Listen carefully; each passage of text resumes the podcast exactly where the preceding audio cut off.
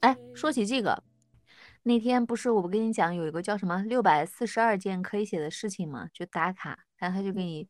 就是一帮编辑在那个办公室里面一拍脑袋，然后写了很多，就是相当于半个题目那样子的一个一个东嗯西，然嗯。后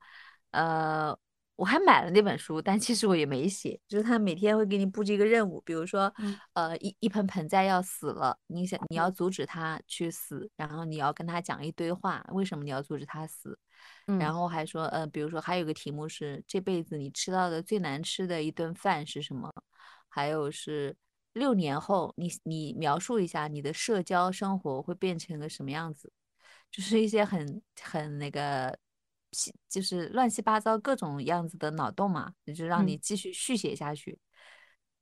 然后挺，好玩的，嗯，嗯，然后那个那个我我都没有坚持写你给我看看，啊。给我看看你写的，好啊，我待会儿发给你。然后是因为我后来发现那个小打卡里面有一个圈子，也也在打这个卡，那个圈主就建了一个六百四十二件可写的事，然后就在里面打卡。然后，哎，怎么突然讲到这个？我想想是为什么要讲到这个？哦，就是想讲到你刚才说吃东西是为了满足那个能量什么的嘛？你说会不会再过六年以后，就是不是说那个题目叫六年以后，你想象一下你的社交生活嘛？有可嗯，能六年以后我们都不需要 怎么吃东西了，只需要就是一秒钟你的一天的能量或者一周的能量就已经补充了，然后所有的东西都是由机器机器人来完成的。你家里面所有的那个指令发出一个指令，然后就完成这个六年以后不太可能，六十年以后吧，可能会。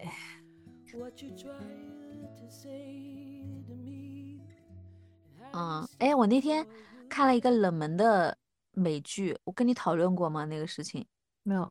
名字我忘记了，大概就是说是讨论关于真爱的，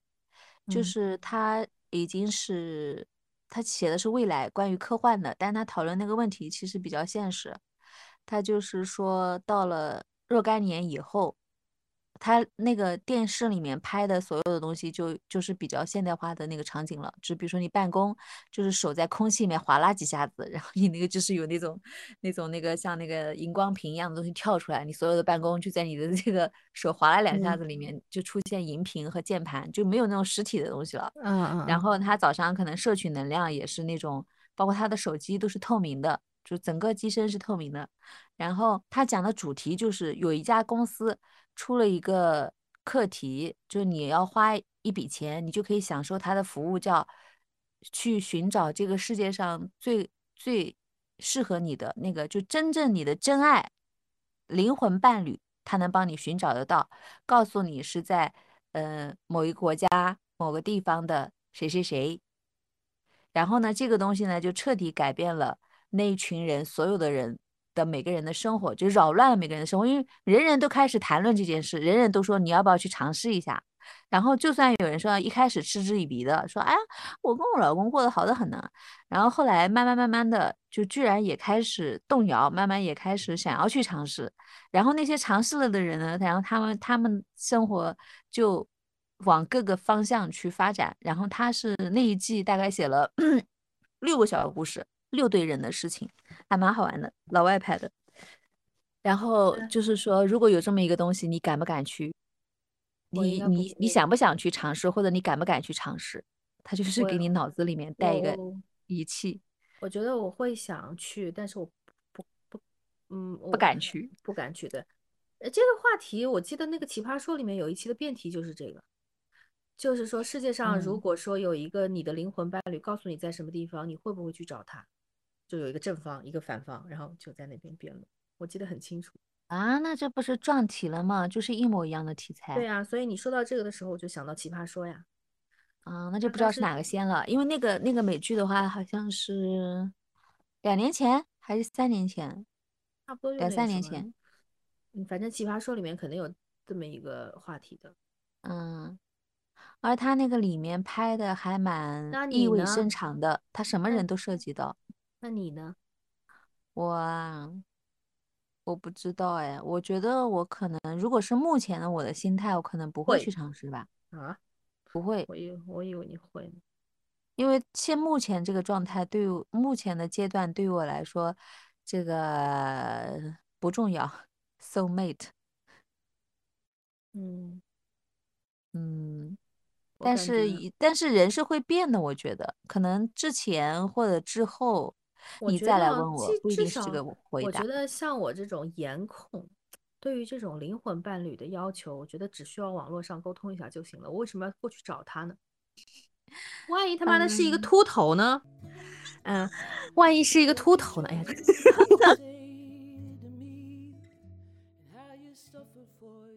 戴了口罩，穿了防护服，特别是戴了口罩的男生，只要高挑一点，那个那双眼睛是双眼皮，或者说就是那双眼睛长得还可以，都会觉得他很帅。我们这边不是有个咖啡店吗？我跟你说过嘛，我们这边有一个咖啡，哎，我们是不是跑嗯，题了？就是我们园区有个咖啡店，然后有一次我我有一个朋友约我在那边喝茶，喝那个咖啡，他就说这个是个网红咖啡，你知道吗？我说什么啦？怎么啦？他说我说咖啡味道也就一般嘛。他说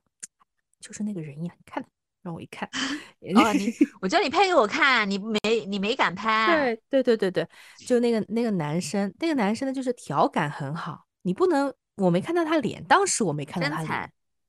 就是就是那双眼睛，然后他的身高，还有他那个气质，就是那种清冷的，就是那种啊小说里那种清冷的，然后戴了一副口罩，然后鼻鼻梁也很挺，然后眼睛也很好看，然后就在那边，然后说话的声音呢也是那种温文尔雅，你去问他咖啡啊什么的，他说，哎呀，很多人冲着他的颜过来喝咖啡的，然后说是吗？后来有有两次我都晚上然后把口罩拿下来就幻灭了，是吗？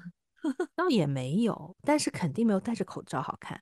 有一次他就为什么我会看他他一一直戴着口罩，有一次他就到门口，就是呃坐在那个就。是对，就撑着那个膝盖抽烟的状态倒还挺帅的，在那边抽烟。后来我就侧头看了一眼，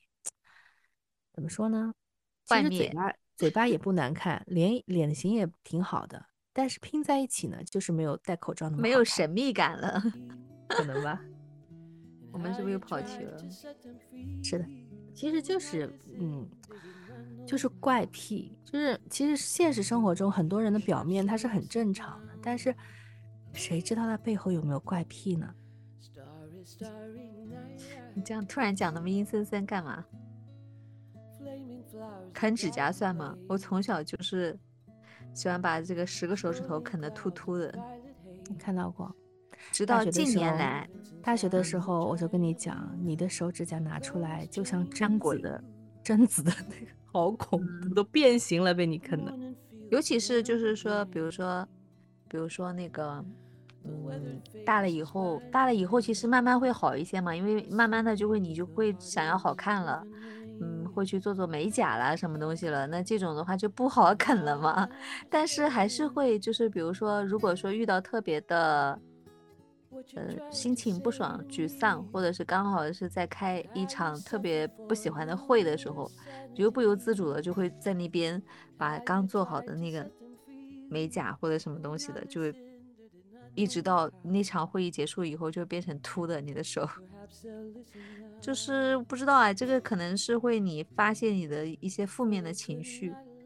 就不由自主的想要去。可能是紧张或者是不开心，然后就等你回过神来的时候，你已经完成了这个这个啃指甲的动作。还有就，是，就是我晚上睡觉的时候啊，我就不能接受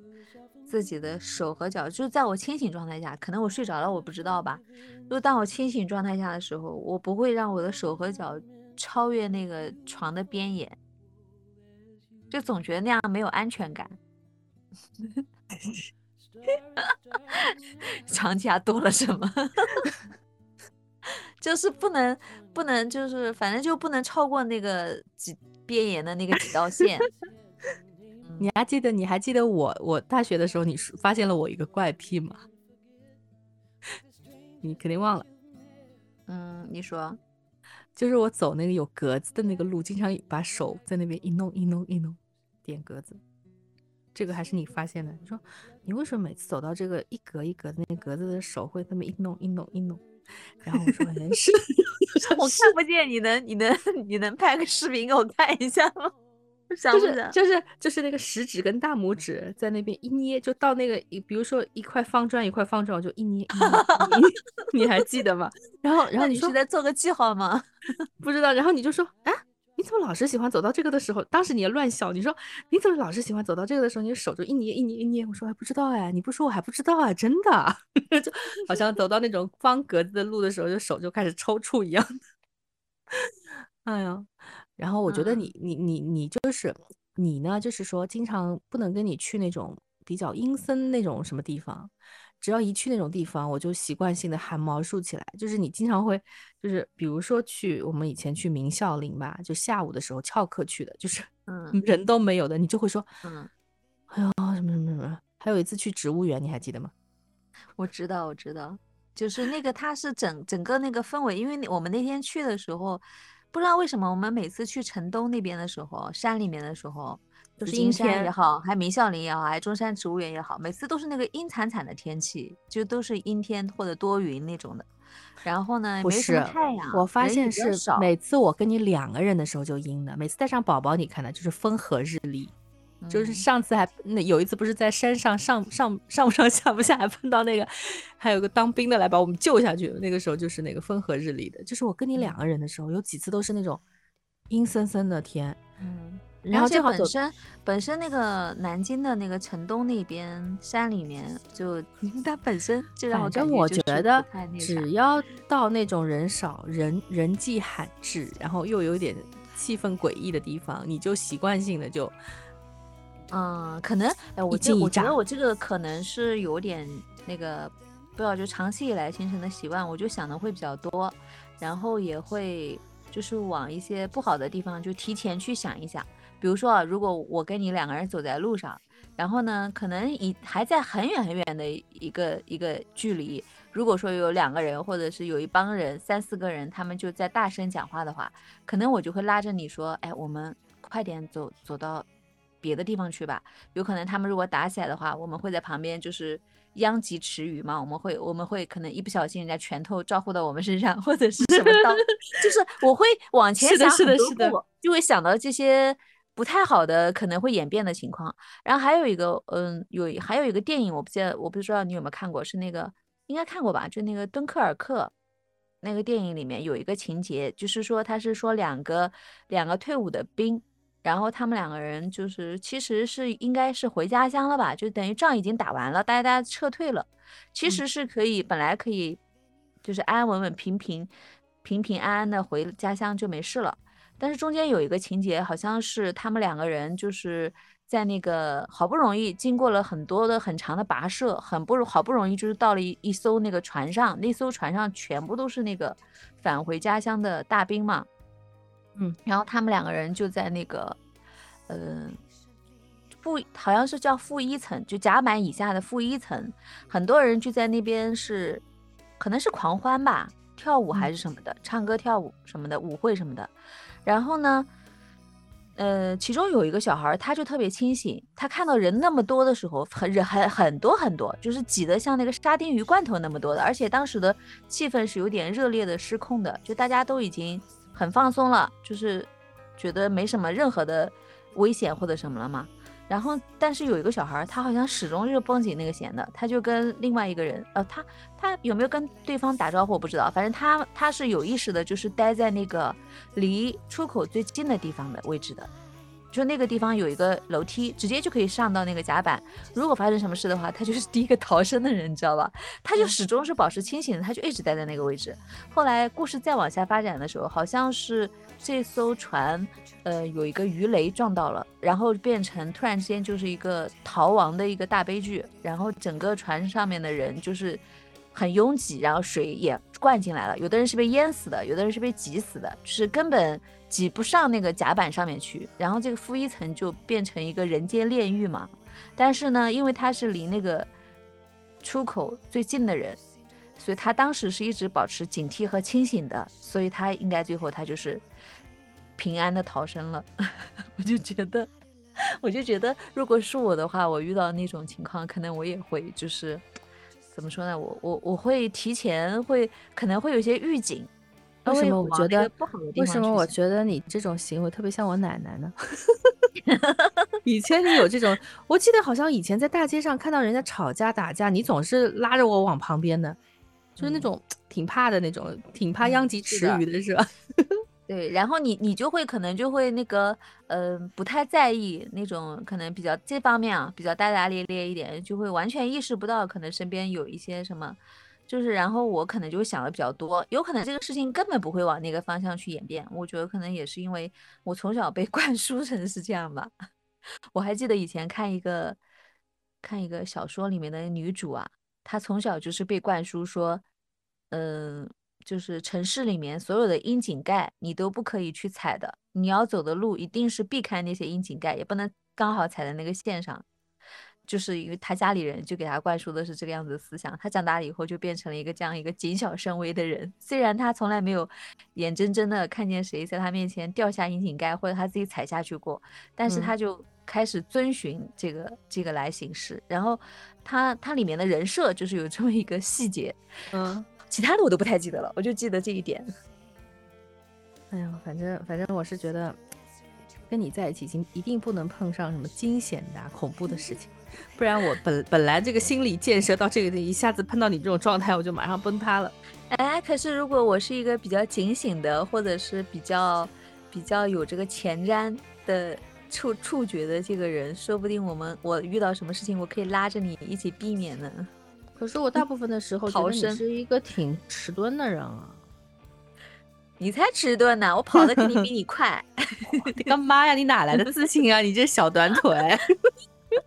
干嘛？我我我现在我觉得我体力应该超过你啦。嗯，不单比我 轻。加那个体重秤的那个电池没电很久了，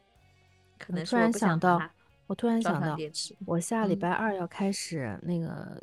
减肥了，那我冰箱里这两天要放开吃吃芝士蛋糕，我得把它干掉，不然万一不然万一减肥的时候我突然很想吃，冰箱里又有，那我的这个自控能力肯定是控制不了的呀，那我得先把它干掉。你是说今天晚上吗？下了节目之后吗？今天晚上就算了嘛，明天嘛，明天早上正好没有吃早饭，我把它吃掉，而且还是整个。我特别喜欢吃的北海道芝士。哎呀，讨厌！我也想吃。我我最近天天喝的是什么，你知道吗？嗯，百分奶茶，百分茶里面的草莓撞奶，每天一杯，我觉得挺好喝的。以前以前我肯定是不喜欢喝里面有布丁的东西的。你知道我奶茶喜欢喝纯奶茶的，我不喜欢里面有什么珍珠啊、芋圆啊什么的。但是。这个东西呢，还挺好喝的。你怎么那么喜欢草莓味的东西啊？哎，没有说到草莓，其实我不是很喜欢啊，一般。嗯，可是节目开头你就喜欢草莓味的，一直到现在又是草莓味，是不是首尾呼应啊？哎，我真的觉得，就是如果说时间够久的话，你会推翻你自己很多以前坚持的东西。嗯，这这这句话特别用在你身上，特别对。我也我还好，我有的时候觉得，有的时候我觉得你的观点跟我讲呢，就是跟你以前跟我讲的完全是反的，然后当时就很惊诧，然后我也就用用当年你跟我讲的这个东西来反驳你，然后你就可以把我变得面目全非。嗯，可是我想讲的意思是，就是你记得那个一书的阿修罗吗？他那个结尾的时候讲的就是差不多，我想讲那个意思，就是比如说你一二十岁的时候，你就是一个比较怎么说呢，就是一个比较尖锐的人，你身体里面，你从脸从脸到身体，那全身都是那种很锐利的，然后有很多犄角的，呃，你的眼神也是那种很犀利的，就是好像要与全世界为敌，就这种感觉，也是比较敏感的。然后你就会觉得这个我也是抵触的，那个我也是不喜欢的，我不可以跟他共荣的。香菜我也不爱，那个胡萝卜我也不爱，还有韭菜、青菜，我啥啥都不爱。你们都给我滚远一点，就是有这种。然后，但是后来就是有很经历了很多的那个磨折以后，你的那些锐利的东西，你的那些尖角就慢慢被磨平了，然后你整个人也变得比较钝。然后你的眼神也不是以前的那个样子的眼神了，然后你整个的身形也比较圆圆润，就是他结尾的时候就说他阿修罗就变成了一个很平凡的富人嘛，就是这个这个世上很平凡的一个富人，不再是年少时的那么难搞的一个小孩子了嘛。我就觉得我有的时候就是会有这种体会了，我现在开始能有这种体会。就是你以前的有一些你你之前所谓的那种执念和坚持嘛，我觉得我对于我对于我来说，我可能到了某一个阶段，我就会慢慢的自己会淡忘了你曾经那么那么执念的一个东西，或者是你曾经 坚持的那些东西，因为毕竟那些东西在后来的你自己看来其实没那么要紧，你就会觉得可能说不定活下去啊，或者是其他的一些东西啊是更要紧的东西。所以可能我我的我的感想是这样的，我是紫金，我是徐小溪，啊，希望我们的节目能给你带来快乐。那我们的节目今天的节目就到这儿喽，好的，期待下一次的见面，应该会在不久的将来。撒尤那拉，好的，祝你今天有好心情，拜拜，睡觉，拜拜。